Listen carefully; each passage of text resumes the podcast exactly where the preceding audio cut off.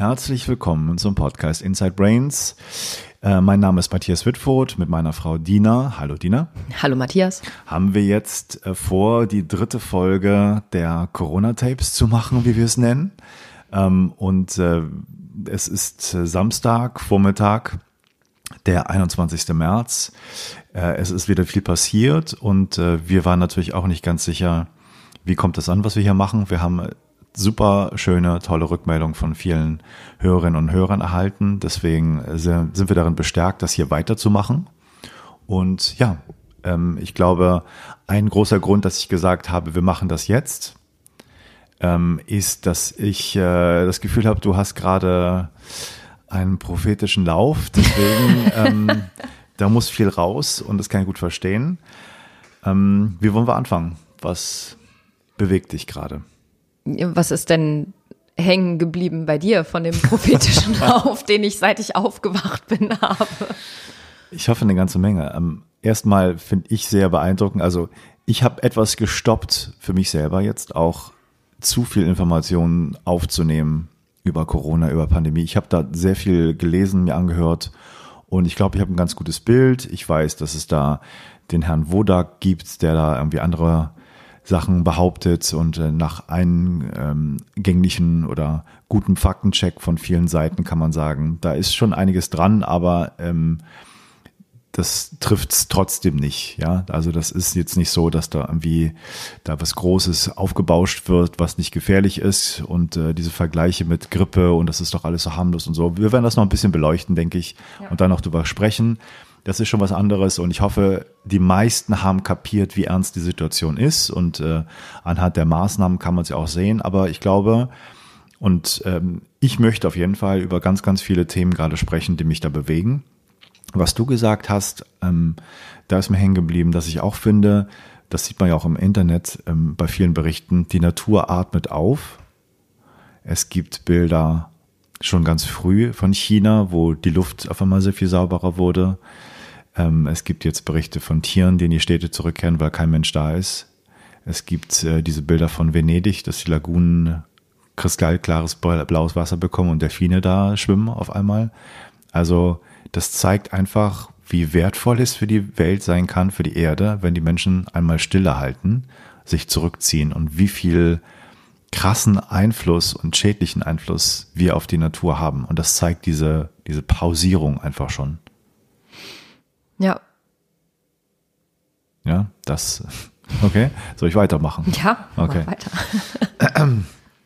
Ich habe ähm, auch das Gefühl, dass wir Mm, und das sehe ich ja in vielen Coaching-Konzepten auch, dass man solche Krisen immer als Chance sehen kann. Und dass auch jetzt, was gerade passiert, eine große, große Chance darstellt für die Menschheit insgesamt, nicht mehr so weitermachen, wie es bisher gelaufen ist. Also das äh, Geldmachen, Kapitalismus, die ähm, den Klimawandel leugnen, nicht zu sehen, was da wirklich mit der Welt passiert, dass das einfach so nicht weitergehen kann. Auch politisch, die ganzen Systeme, muss man sagen, stellen sich gerade in Frage.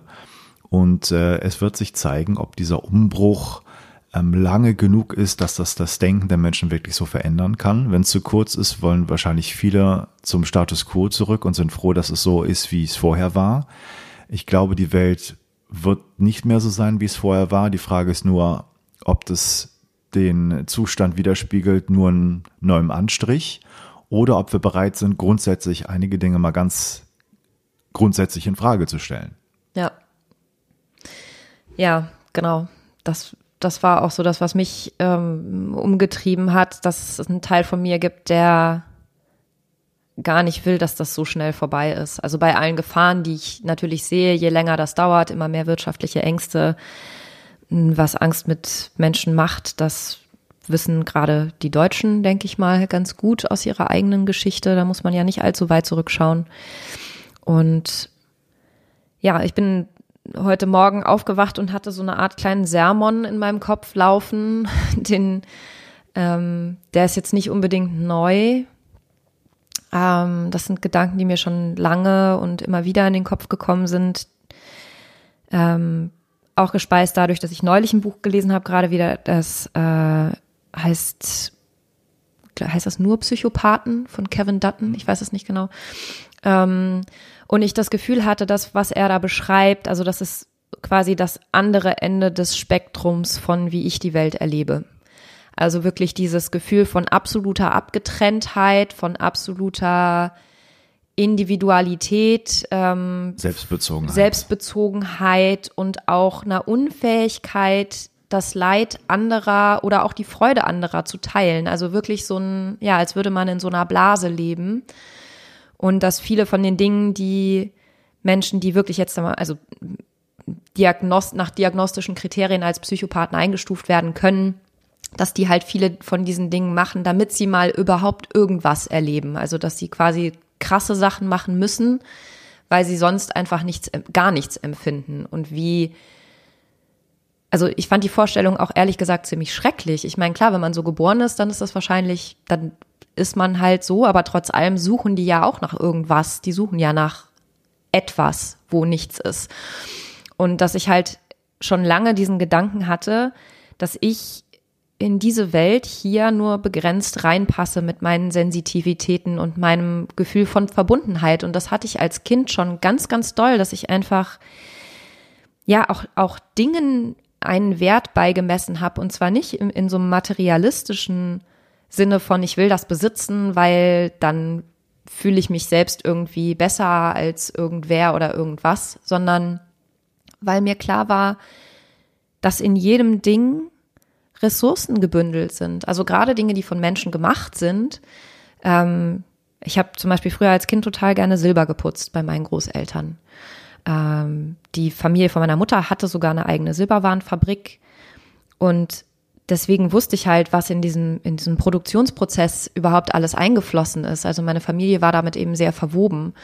Und ich habe diese Dinge wirklich mit so viel Liebe behandelt. Für mich war das nicht einfach nur irgendein Ding, was man sich da halt hinstellt, sondern ich habe halt alles gesehen, was da dazugehörte, dass das Silber irgendwann aus der Erde geholt werden musste, gereinigt werden musste, transportiert werden musste, verarbeitet wurde, dass jemand sich diese ähm, die Muster ausgedacht hat, die da drauf geprägt wurden und so weiter und so weiter, alles, was dazugehört. Und dass es jetzt meine Aufgabe ist, das quasi in Ehren zu halten und, und mich daran zu erinnern, was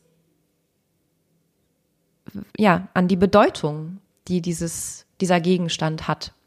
Und dass der auch quasi eine Seele hat. Also das ist ja so, was man unter Animismus zusammenfasst, vielleicht, dass eben alles irgendwie eine Seele hat. Ähm, das war für mich als Kind ganz klar und es wurde mir immer mehr äh, von außen signalisiert, dass das Quatsch ist und dass man das so nicht sehen kann. Und je größer ich geworden bin, desto mehr hatte ich das Gefühl, mit mir stimmt einfach was nicht. Und ich sehe das einfach falsch und alle anderen sehen es richtig und man muss sich mehr abtrennen und man muss mehr Grenzen haben und ähm, ja, man, man muss sich da irgendwie separieren.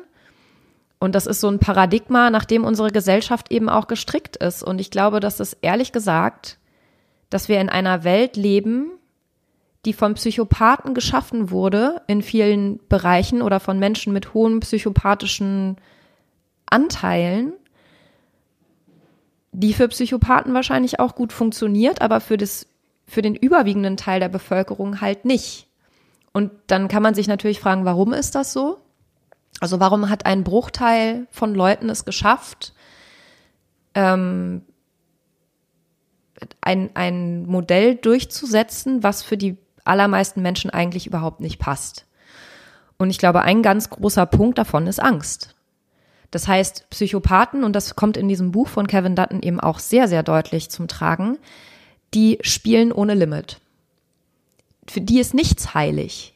Und das ist ihre Stärke, dass sie die Menschen, denen Dinge nicht nur sie selbst wichtig sind, sondern eben auch ihre Familie, ihr Dorf, ihr Betrieb, also quasi die ihr selbst nicht nur äh, über, über den eigenen Körper definieren, sondern diesen Begriff ausgedehnter fassen und das, was zu ihnen gehörig ist, ausgedehnter fassen.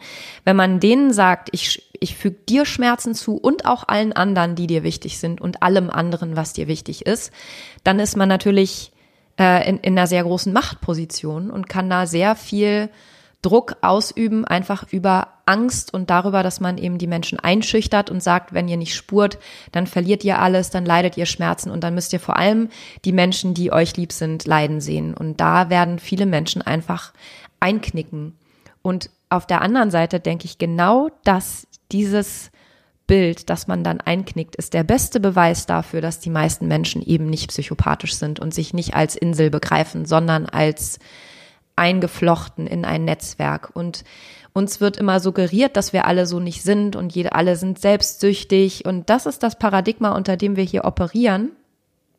Und selbst Menschen, die vielleicht in sich spüren, dass das eigentlich nicht stimmt, haben nicht den Mut, sich dagegen zu stellen, weil sie einfach zu wenig also es gibt zwar immer wieder Beispiele äh, von Menschen, die das anders machen, aber das ploppt so auf und dann ist es auch wieder weg. Also es ist halt nichts, was sich so gesamtgesellschaftlich irgendwie durchsetzt.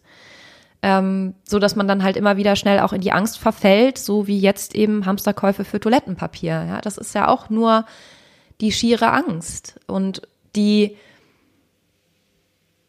Ermangelung von alternativen Wegen, diese Bedürfnisse zu befriedigen. Jemand, der sich sicher und geborgen fühlt und davon ausgeht, dass er getragen wird in der Gesellschaft, dass für alle genug da ist, muss nicht Toilettenpapier horden. Und ich habe da sehr viel, erst habe ich es überhaupt nicht verstanden, habe es ein bisschen belächelt und dann habe ich gedacht, so ja, nee, aber wenn ich mich damit verbinde, was treibt diese Menschen denn an? Es ist einfach die pure Angst und die Ermangelung von Alternativen und das ist keine Position, in der ich gerne wäre. Also sie sind nicht in einer Gemeinschaft, wo sie das Gefühl haben, es ist gut, dahin Ja. zu gehören. Ja, also sie gehen davon aus, dass am Ende, wenn es hart auf hart kommt, sowieso jeder nur für sich selber sorgt. Ja.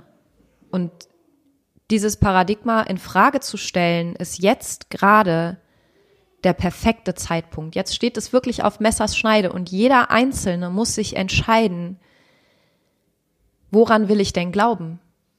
Welchen Weg will ich denn gehen? Nach welcher Maxime will ich denn leben? Weil was passiert, wenn wir nach der Maxime leben, jeder ist sich selbst der Nächste, da müssen wir nur 80 Jahre zurückgucken, dann wissen wir, was dann passiert. Das Experiment haben wir schon durch. Ja. Und wie würdest du die Angst jetzt aktuell sozusagen dann in dem Kontext beurteilen? Also die Angst, dass man da sich ansteckt und dann äh, wie ein, zu den Todesopfern nachher gehört? Ich Was weiß viele nicht, Leute ob- umtreibt? Ja, ich weiß nicht, ob die Angst, dass man sich ansteckt und zu den Todesopfern gehört, der Grund ist für diese Hamsterkäufe von Toilettenpapier. Und Ich glaube es ehrlich gesagt nicht unbedingt. Ich will, also ich weiß es nicht, ich habe mit den Menschen ja nicht gesprochen.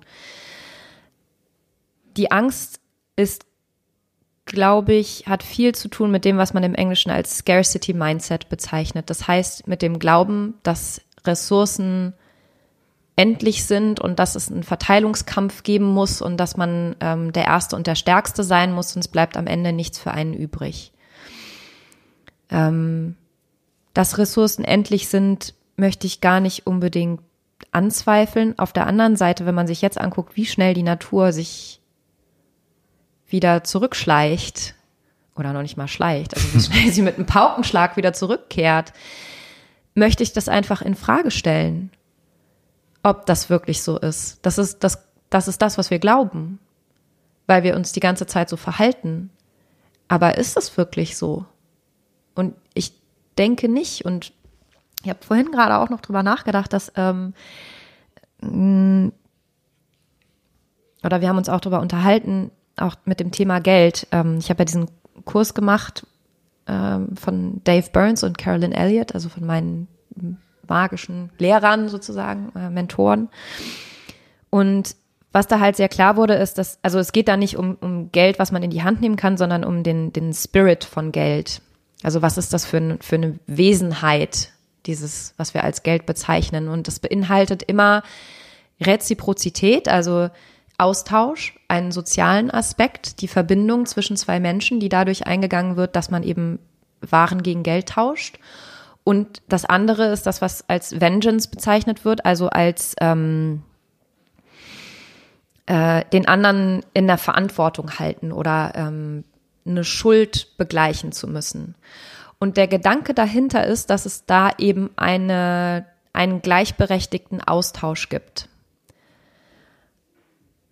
Ich finde das Konzept total schlüssig. Es passt auch sehr gut zu dem, was wir bei Tony Robbins gelernt haben, mit dem, äh, man muss ähm, Value, wie würde man, Wert beitragen. Wert beitragen, genau. genau. Du musst halt einen Wert liefern, damit du es wert bist, viel Geld zu bekommen.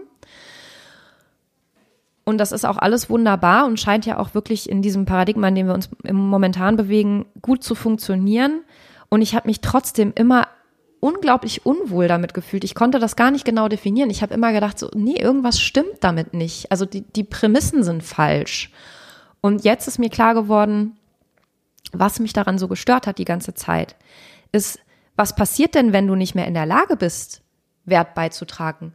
Was passiert denn, wenn du nicht mehr in der Lage bist, weil du krank bist und nur noch im Bett liegen kannst und gar nicht genug Energie hast, aufzustehen? Welchen Wert sollst du denn da noch beitragen? Und bist du es dann nicht wert, versorgt zu werden und, und umsorgt zu werden, nur weil du nicht in gleichem Maße zurückgeben kannst? Und das ist ja auch das, wo wir gerade als Gesellschaft stehen. Wir machen diesen ganzen Hackmack mit Lockdown für die Menschen, die sich nicht mehr selber schützen können. Also diese Prämisse zu glauben, äh, wir sind noch so wie die Völker im Amazonas, die das zum Teil halt so praktizieren müssen, dass sie, wenn sie zum Beispiel ein, behindertes Kind bekommen, dann lassen sie das im Wald liegen, weil der Stamm es sich nicht erlauben kann, dieses Kind mit zu ernähren und, und mitzunehmen. Aber da sind wir nicht mehr. Und man sieht das ganz deutlich. Und wir sind nicht bereit zu sagen, ja Gott, dann lassen wir die paar Prozent halt äh, sterben an dem Virus. Ist doch egal, lass uns einfach weitermachen, als wäre nichts. Die meisten wird es ja nicht treffen. Also es gibt ganz, ganz viele Menschen, die, die ganz anders leben und die mit dem, was wir glauben, wie wir sind oder was uns suggeriert wird durch Medien und, und sogenannte Vordenker überhaupt nicht übereinzubringen sind. Auch diese ganzen solidarischen Leistungen, dass junge Menschen jetzt reihenweise alten Menschen anbieten, für sie einkaufen zu gehen und so weiter. Wie will man das denn erklären in diesem Paradigma? Macht das überhaupt gar keinen Sinn? Also vielleicht sind wir gar nicht so extrem egozentrisch, wie uns das immer suggeriert wurde. Und diesen, diesen Gedanken mal zuzulassen, was ist denn, wenn die Fähigkeit zu empfangen ausgeweitet wird?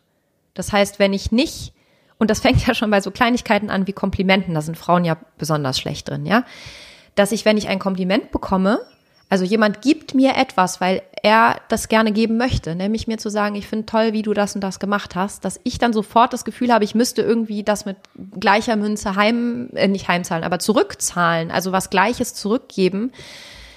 Äh, das ist so irgendwie in uns verankert, aber es ist letztendlich eigentlich gar nicht notwendig.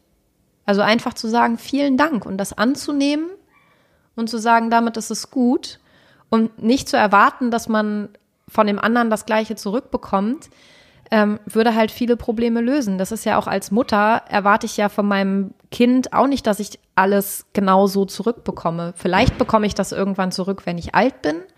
Vielleicht bekomme ich es nicht von meinen Kindern zurück, sondern von den Kindern von jemand anderem. Also dieser Gedanke, wenn man eingebunden ist in so ein großes Netzwerk, dass wenn man Dinge reingibt, man Dinge auch erhält und dem zu vertrauen und nicht immer denjenigen in die Verantwortung zu ziehen, dem man das jetzt gerade gegeben hat, mhm. sondern dass es vielleicht auch von ganz anderer Stelle kommen kann. Ja. Und das, das ist, funktioniert ja. nur, wenn du dich in ein großes System eingebunden fühlst. Ja, und das System kann man immer größer denken als die äh, Denkweise und das Mindset, was man gerade hat. Also es geht jetzt nicht um eine Stadt oder ein Bundesland, es kann immer mehr sein, immer mehr. Und wenn man das groß denkt, sind wir alle verbunden auch was Kapitalismus angeht und die ganzen Warenketten sind wir verbunden. Es gibt ja nicht wenig Leute, die gesagt haben, ja, ich will mal wissen, wo mein Kaffee herkommt und das zurückverfolgt hat bis zu den Kaffeebauern und die ganzen Handelsketten verfolgt hat, um zu sehen, aha, was ich hier bezahle für den Kaffee, hat eine Auswirkung. Ja, das geht genauso, gilt genauso für Primark, wenn ich Billigklamotten kaufe. Das hat eine Auswirkung zu denen, die das herstellen und welchen, unter welchen Bedingungen passiert das alles. Und ich glaube, das ist etwas, wo wir vielleicht nicht mehr die Augen verschließen sollten, auch wenn wir das lange getan haben, weil jetzt ist der Punkt, vieles, die Chance, vieles neu zu denken. Ja, also es kann eine große Chance sein. Und wir müssen uns ja auch mal ganz ehrlich sagen, bei allem, was wir an Fakten wissen von der Wissenschaft her, ist es ja so, dass die allermeisten, sag ich mal, 80, 85 Prozent völlig unbeschadet diese ganzen Sachen, zumindest was das, was das Virus angeht, daraus gehen. Das ist eine Denkpause, die man nehmen kann, wo man hoffentlich solidarisch sich verhält und schauen kann, wie machen wir weiter. Und dann gibt es die ganzen wirtschaftlichen Konsequenzen, die das beinhaltet. Und das ist nicht nur, wir haben jetzt kein Geld mehr und es wird wahrscheinlich auch so sein, dass die, ja, wie soll es anders sein, äh, die Regierung, die Politiker diese auch wie sonst immer nicht so schnell das hinkriegen, dass Geld fließt und das an viel Bü Bürokratie hängen. Ähm, das hört man jetzt auch gerade aktuell. Du hattest so ein paar Quellen, dass da ähm, Firmen gesagt haben, ja, es sollen Gelder kommen, aber es kommt nichts und deswegen bin ich jetzt schon pleite, das ist eh zu spät.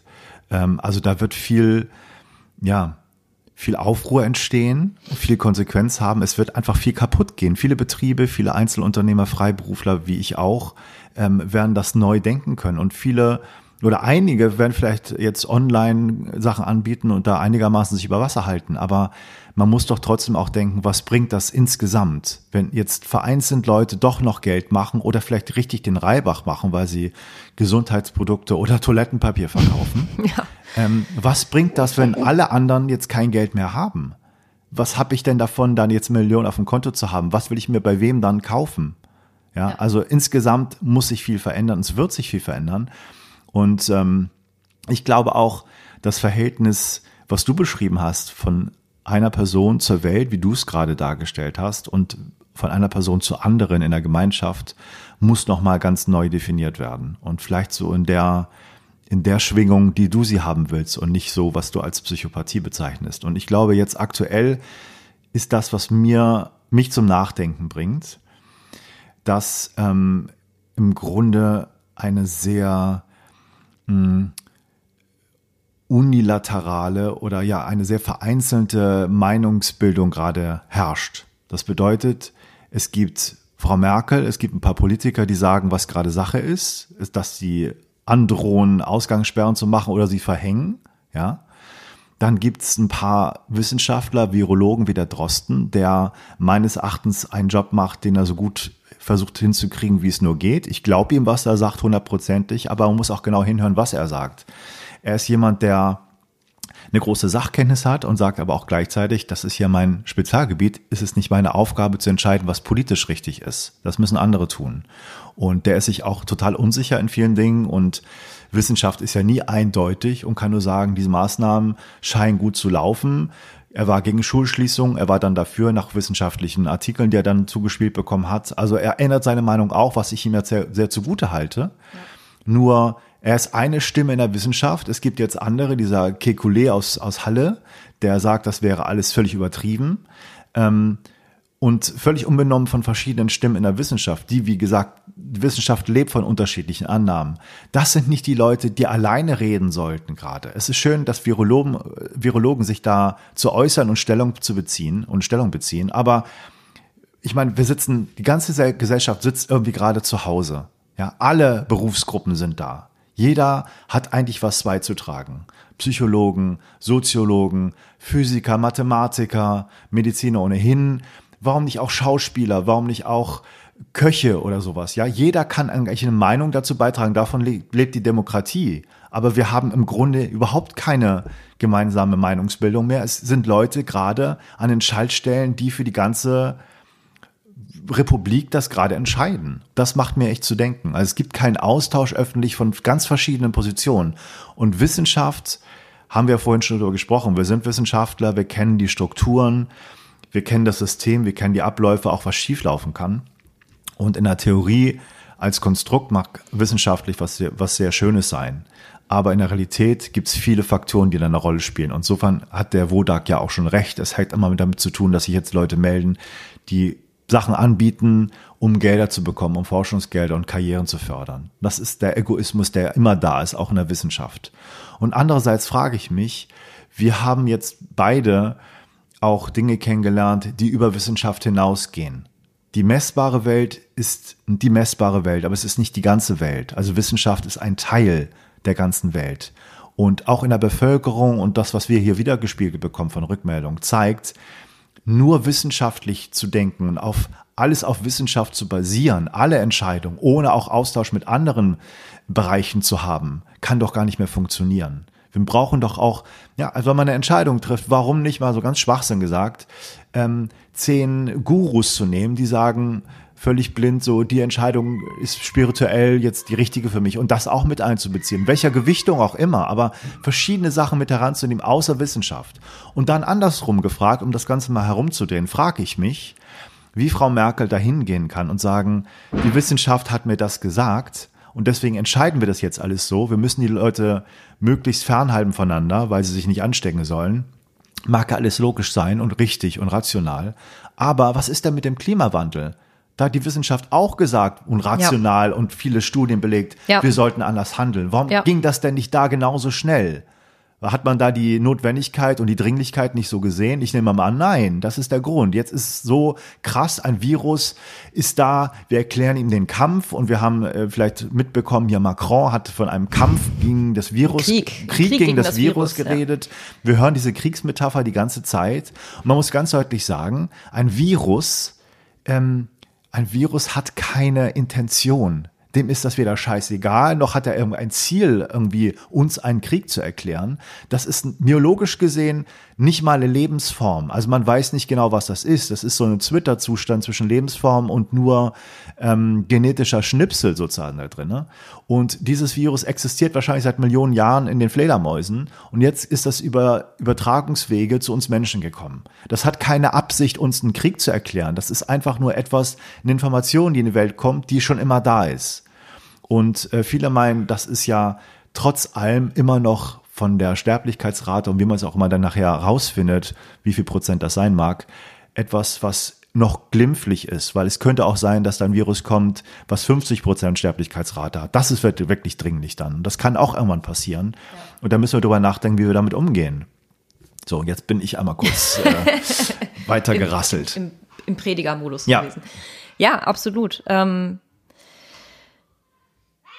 das äh, beruht ja jetzt auch alles, diese Entscheidung ähm, auf die Wissenschaft zu basieren, beruht ja auch auf diesem separatistischen Weltbild und auf diesem dieser Kleinteiligkeit. Ja, Wissenschaft ist ja extrem kleinteilig. Wissenschaft schnippelt die Gesamtheit der, äh, der erfahrbaren Welt, für uns Menschen erfahrbaren Welt, muss man ja auch sagen, in mikroskopisch kleine Teile und versucht, die dann irgendwie zu messen. Genau, sie ist reduktionistisch und nicht holistisch. Und genau. auch der Herr Drosten als Virologe schwimmt merklich in seinen äh, Gedankengängen, weil er einen Ausschnitt widerspiegeln kann und da ein Fachmann ist. Aber es geht um wirklich sehr, sehr viel mehr gerade als nur ja. die Virologie. Genau. Und ich, also ganz ehrlich, äh, ich, wenn das jetzt mein Fachgebiet betreffen würde und ich plötzlich da auf dem Hot Seat wäre als Wissenschaftler, ich fände das eine ganz furchtbare Position, weil ich weiß, wo meine Grenzen sind als ja. Wissenschaftler. Ich weiß das und dann muss ich aber nach außen hin jetzt irgendwie so zu,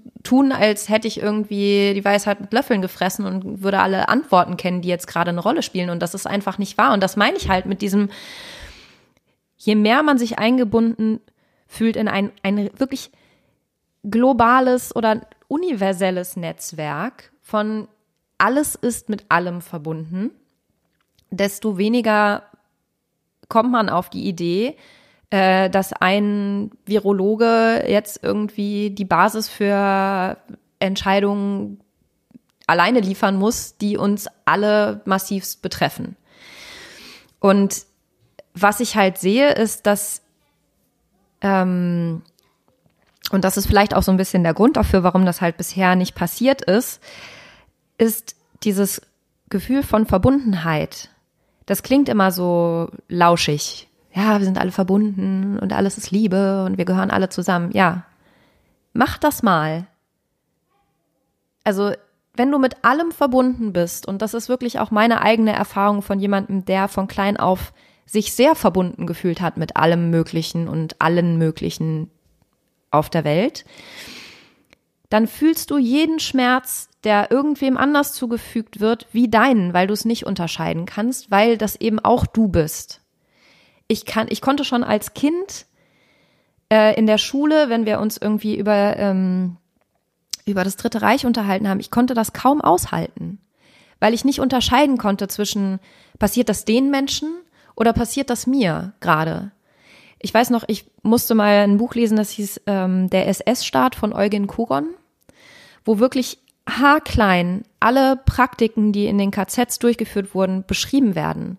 Das habe ich mit 16 Jahren gelesen. Das hat, also im Nachhinein denke ich, ist er eigentlich unverantwortlich gewesen, weil es mich so dermaßen traumatisiert hat. Dann waren wir auch noch in, in, in, in Buchenwald und wurden von unseren Lehrern gezwungen, äh, uns in diese Genickschussanlage zu stellen. Mhm. Das war für mich der absolute blanke Horror, weil ich das nicht ich konnte das nicht separieren von mir. Das war, als wäre ich in dieser Situation mit all den Gefühlen, die dieser Ort beinhaltet und in den Menschen hervorgerufen hat, für die er gebaut worden war. Und was ich damit sagen will, ist, glaubt doch bitte nicht, Verbundenheit wird nur entstehen bei den schönen Sachen. So funktioniert das nicht. Hm. Dazu gehört alles und die Menschen sind schon überfordert damit, mit ihren eigenen dunklen Seiten zurechtzukommen was passiert dann, wenn du deine Grenzen aufmachst und die dunklen Seiten aller anderen und von allem anderen auch noch in dich einbeziehst? Das ist kein Spaziergang. Dafür brauchen wir Hammer-Tools. Das braucht unfassbar viel Mut, unfassbar viel Kraft und ein Netzwerk. Nichts von dem hätte ich auch nur ansatzweise geschafft, wenn ich nicht Menschen um mich rum hätte, die mich halten und tragen. Also dieser Glaube, dass man das in irgendeiner Art und Weise alleine bewältigen könnte, ist einfach Quark, das geht nicht. Und sich so zu öffnen und so viel einzubeziehen in die eigene Person und ähm, oder das, was man als Ich definiert, ist ein riesengroßer Kraftakt. Und das ist das, was, glaube ich, auch viele Leute abschreckt, weil sie einfach nicht sehen, wie das gehen soll. Selbst wenn sie in sich das Gefühl haben von, ich würde gerne verbundener sein. Und ich glaube, das haben wir halt alle als soziale Wesen wachsen wir häufig in einer Umgebung auf, die das bestraft, wenn wir so sind und die das belohnt, wenn wir separatistisch denken.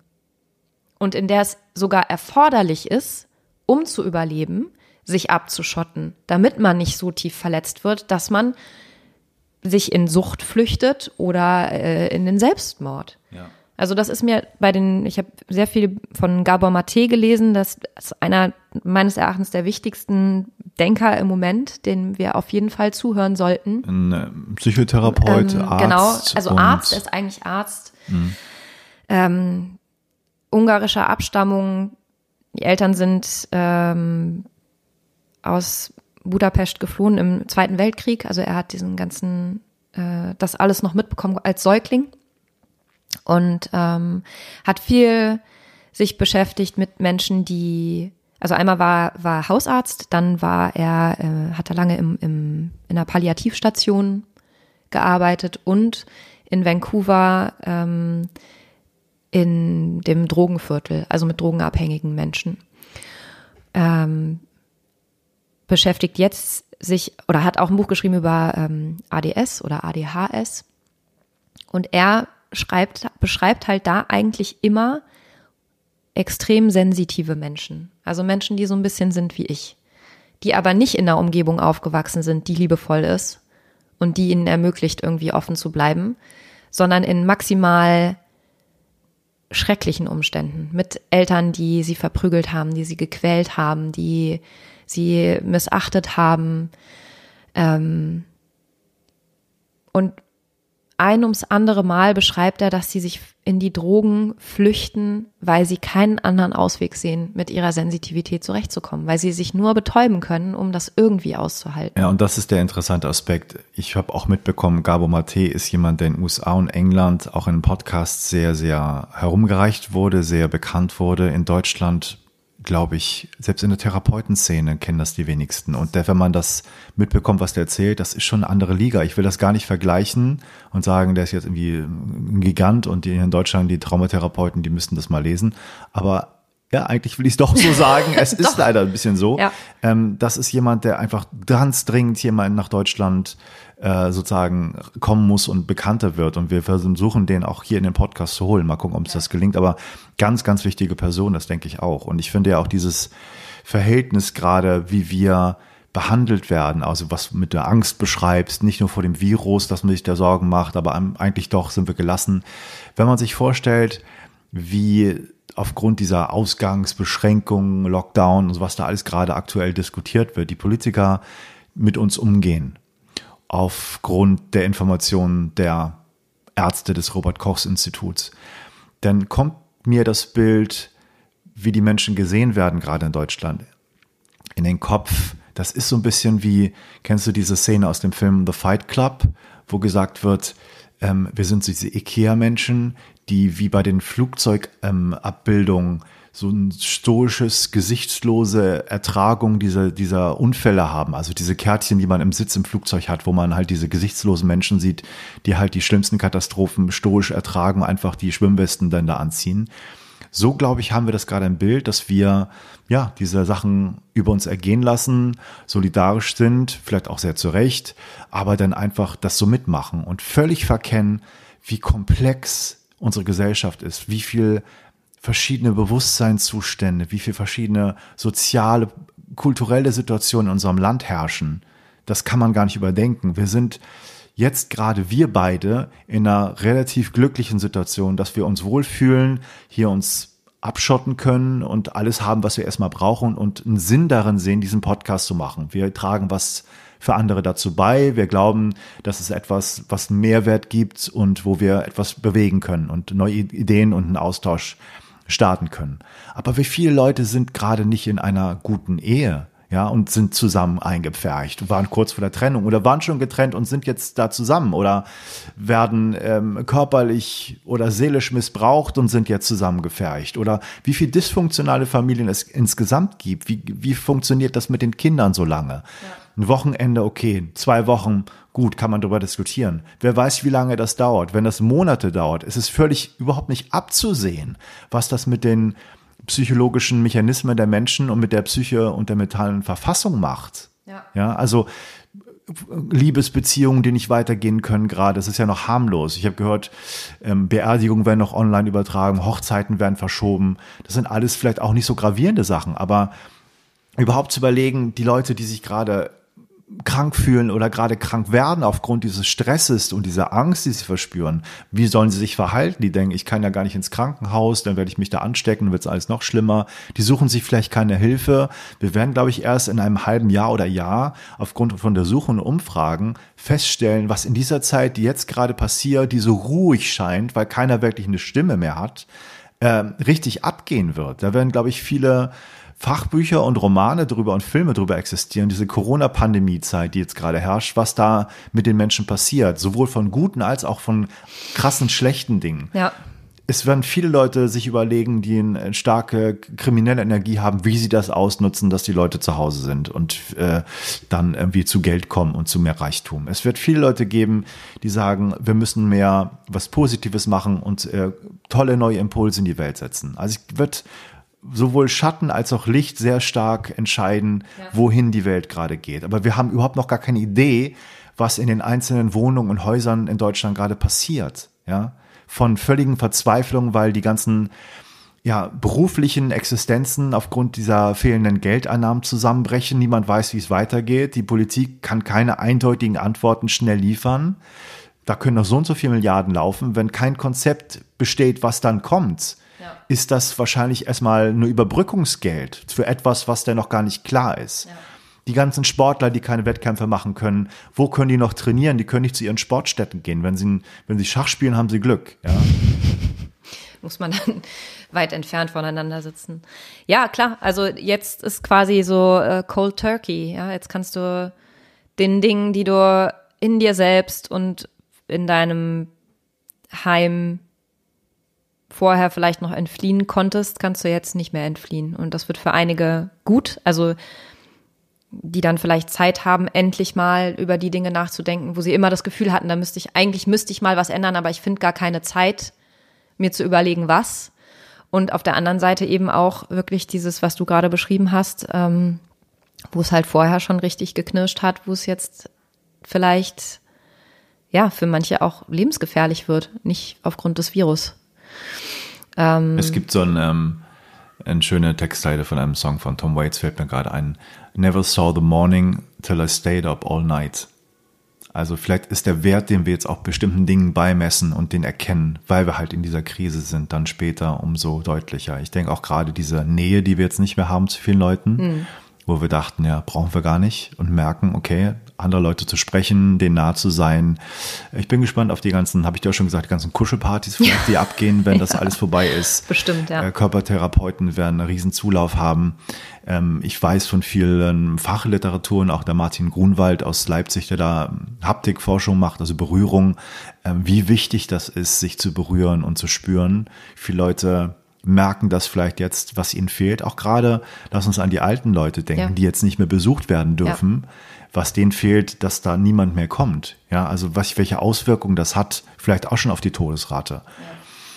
Und ich habe auch vorhin noch den Gedanken gehabt, ähm, diese, was ist das Positive, was noch rauskommen könnte, wenn man jetzt in dieser Krise ist, fällt mir gerade nicht ein.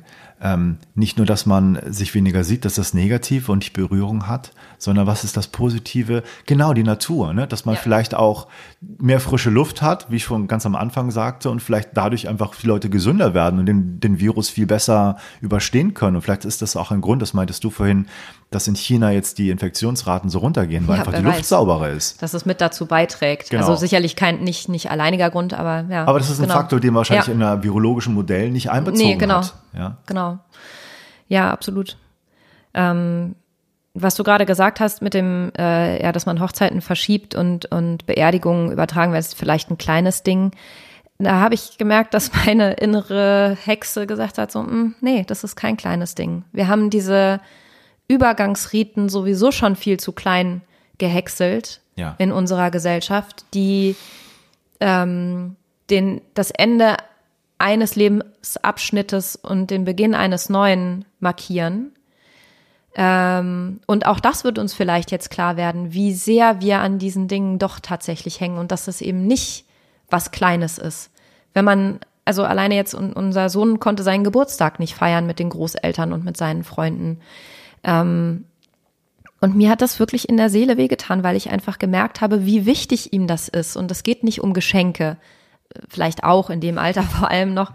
Aber ihm ging es wirklich darum, seine Familie zu sehen und seine Freunde zu sehen und einen neuen Abschnitt zu markieren von, hey, ich bin jetzt so und so alt geworden und das, das feiern wir jetzt. Also wirklich diese, ja, Gemeinschaft und, und feiern oder auch bei, bei Beerdigungen eben gemeinschaftlich Abschied zu nehmen und ganz klar zu markieren, hier ist ein Leben zu Ende gegangen und jetzt fängt ein neuer Abschnitt an für uns alle, ähm, wo wir uns darauf einrichten müssen, dass dieser Mensch eben in, in seiner physischen Form nicht mehr unter uns ist.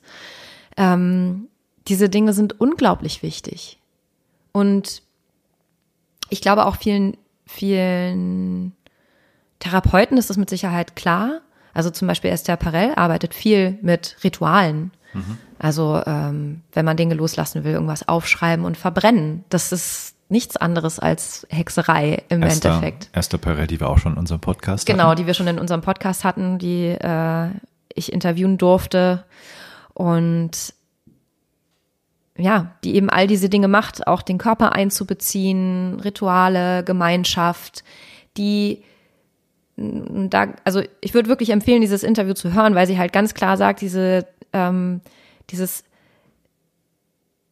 dieser Zwang in unserer Zeit, dass alles mit Selbst anfängt, Selbstoptimierung, Selbstverbesserung, Selbstermächtigung, Self-Empowerment, äh, was auch immer, dass man dieses selbst so in den Vordergrund stellt und dass sie sagt, das ist doch Augenwischerei, das ist doch Quatsch, dass wir irgendwas wirklich nur selbst machen. Also wir machen Dinge selbst und wir machen sie in äh, in Gemeinschaft. Also beides ist wahr. Es ist nicht das eine oder das andere, sondern beides gleichzeitig. Und das ist, glaube ich, auch so ein Punkt, wo wir beide ja auch schon lange drüber gesprochen haben, was eben auch der Sinn und Zweck dieses Podcasts schon immer sein sollte und jetzt eben noch viel wichtiger. Es ist ähm, damit, wie, wie kann ich damit leben, dass zwei gegensätzliche Dinge gleichzeitig wahr sind?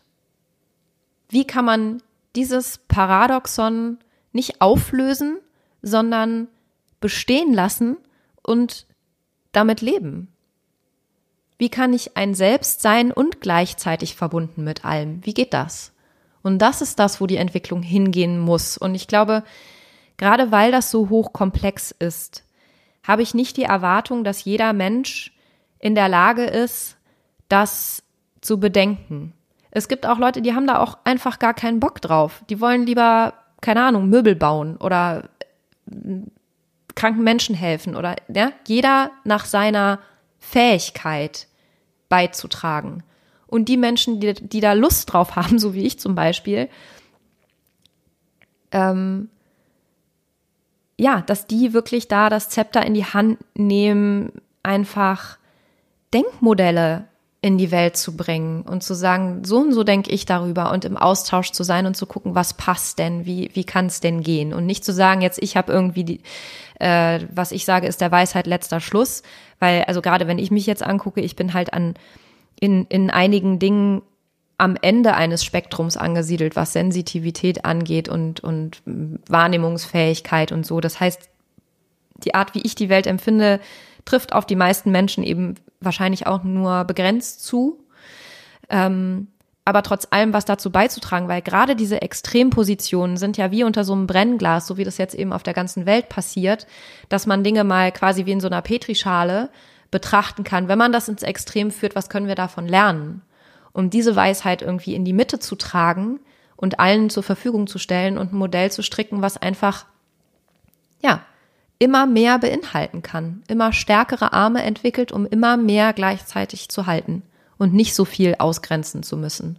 Ja. Und das ist einfach gerade eine, eine einzigartige Chance.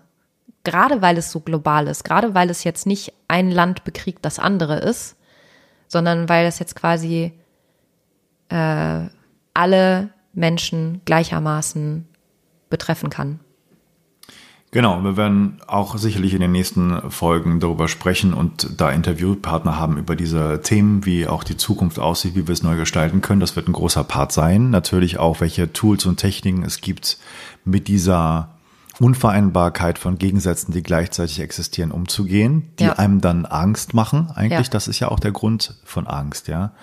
Ähm, darüber werden wir sprechen und da was zur Verfügung stellen. Wir werden viele Leute, die wir kennen, als Interviewpartner einladen. Wir werden hier fleißig sein und hoffen, dass wir dann Mehrwert liefern. Ich möchte nur ganz kurz, vielleicht, wenn wir jetzt so langsam zum Schluss kommen, denke ich. Ähm, nochmal ein kleines Statement machen, wie wir uns unterscheiden von Leuten, die gerade aktuell viele, ja, Verschwörungstheorien reinsetzen in die Welt und äh, glauben, dass es von den Medien ähm, aufgebauscht und so weiter. Ähm, und viele und, und, und behaupten, sie würden jetzt einfach das rationale, klar, den klaren Menschenverstand haben oder könne man so nicht mitmachen. Ähm, möchte ich hier ganz deutlich sagen, wie wir, wie ich denke, dass wir uns davon unterscheiden. Wir wissen es auch nicht. Wir ja. wissen es nicht, was Sache ist. Aber ich behaupte nicht, ich wüsste, wie die Sache läuft. Und ich bin sehr, sehr bereit, mein Denken immer wieder in Frage zu stellen und von verschiedenen Seiten mir Sachen anzuhören, um mich überzeugen zu lassen. Ja. Das sehe ich bei diesen Leuten nicht. Und da würde ich sagen, unterscheiden wir uns ganz, ganz deutlich. Ja, ja, das ist ein Punkt, der der mir auch sehr wichtig ist. Deswegen habe ich das auch in dem äh, ersten, glaube ich, Gespräch gesagt, mit dem äh, seid bereit, eure Meinung zu ändern. Ähm, und ich würde gerne in, in den zukünftigen Gesprächen auch darüber sprechen, was bedarf es denn dass man überhaupt in der Lage ist, seine Meinung zu ändern, weil auch das bedarf einer gewissen, eines gewissen Sicherheitsgefühls in sich selbst und um sich herum, ähm, dass man eben nicht versucht, über diese Meinung, die man hat, Zugehörigkeit zu irgendeiner Gruppe zu haben. Und wenn man die aufgibt, dann verliert man Zugehörigkeit, weil das ist einfach ein ganz großes Grundbedürfnis, was man hat. Und das ähm, speist eben häufig diese, äh, sehr dogmatischen Ansätze, dass man eigentlich nach etwas sucht, nämlich nach Gemeinschaftsgefühl oder Zugehörigkeit. Und ähm, wie man das schaffen kann, dass man sich das woanders herholt, dass man so viel Sicherheit gewinnt, dass man nicht mehr recht haben muss und weiß, dass man, selbst wenn man seine Meinung ändert, trotzdem gemocht und geliebt wird und Zugehörigkeit empfindet. Ich glaube, das ist ein ganz, ja. ganz großer Punkt. Und ich glaube auch, dass wir die, ähm, ja, die Unsicherheiten ganz groß darin begründet haben, aktuell, dass wir kein horizontales Verhältnis zu Politikern, zu Medizinern haben. Die haben sich das zum Teil auch selbst eingebrockt, muss man sagen. Aber wir sind auch nicht ganz unschuldig. Das heißt, gerade wie und wir auch behandelt werden als kleine Kinder, denen man das äh, verbietet, zu Hause äh, rauszugehen, sondern zu Hause bleiben zu müssen, ist keine horizontale, gleichwertige Beziehung. So soll es aber eigentlich sein. Wir sollten eigentlich Vertrauen haben in Politiker, auch in Mediziner, in Virologen, dass was die sagen richtig ist, dass wir gesamtgesellschaftlich hier vernünftige Entscheidungen treffen. Ja. Und auch wenn sich die vernünftig anhören, ich habe trotzdem meine Zweifel. Und auch die Virologen wissen nicht, was die Maßnahmen, die jetzt gerade gemacht werden, wirklich dann als Auswirkung ja. haben. Das sind Verzweiflungstaten vielleicht vollkommen notwendig, aber wir wissen es nicht genau. Und ich glaube, es liegt alles daran, dass wir einander da nicht mehr vertrauen können. Ja. Auch häufig zu Recht durch viele, ja, Misstrauensgeschichten, die gewesen sind, durch viele Enttäuschungen, die wir erlebt haben von ja. Leuten, die uns da was erzählt haben, was nicht stimmte. Und ich glaube, das ist auch eine Perspektive, eine Chance für die Zukunft, mehr Transparenz in vielen Dingen zu haben, dass es nicht mehr darum gehen sollte, als Politiker nur wiedergewählt zu werden, sondern wirklich was zu bewegen, dass auch Mediziner und die Heiler und sowas, ähm, Alternativmediziner mehr zusammenfinden müssen und wo es nicht darum geht, nur Verteilungskämpfe zu haben von den Krankenkassen. Das ist doch das große Übel. Die Ärzte wollen nicht von ihren Einnahmen lassen, die anderen wollen sowas davon abhaben und darum geht's. Wir unterhalten uns nicht vernünftig über die wirklichen Dinge, die man tun kann, welche Rolle auch ja geistige, spirituelle, meinetwegen lass uns das Placebo-Effekte ähm, haben ähm, die sozusagen alles zur Gesundheit und zum ganzen Menschsein beitragen. Ja, und das ist, da kommen wir eben wieder zurück zur Angst und meines Erachtens ist, sind genau diese Verteilungskämpfe, genau diese Grabenkämpfe, die ja in jeglicher Sparte und Branche toben, sind ganz klare Anzeichen einer schwerst traumatisierten Gesellschaft. Ja. Einer Gesellschaft, die keinerlei Sicherheit, keinerlei Geborgenheit, keinerlei Getragensein verspürt, ähm, wo jeder davon ausgeht, es ist hier Hauen und Stechen und jeder gegen jeden, weil wir es einfach nicht gelernt haben, weil wir in einer traumatisierenden Umwelt aufgewachsen sind, die auf Separatismus ausgerichtet ist,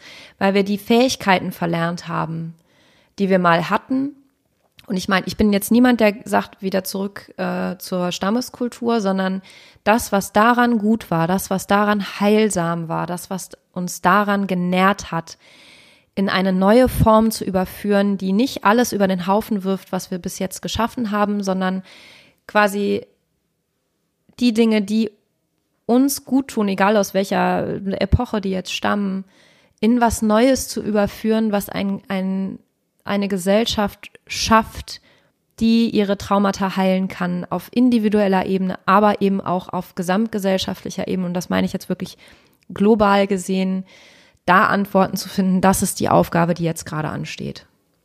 Und es gibt Lösungsansätze. Es gibt Lösungsansätze für den Einzelnen, es gibt Lösungsansätze für ähm, globale Themen. Und ich hoffe, dass wir da viele begeistern können, für unseren Podcast da als Gäste beizutragen, die sich darüber schon seit vielen Jahren Gedanken machen und vielleicht ein paar Antworten haben, die ähm, ja, die uns einfach weiterhelfen können. Genau.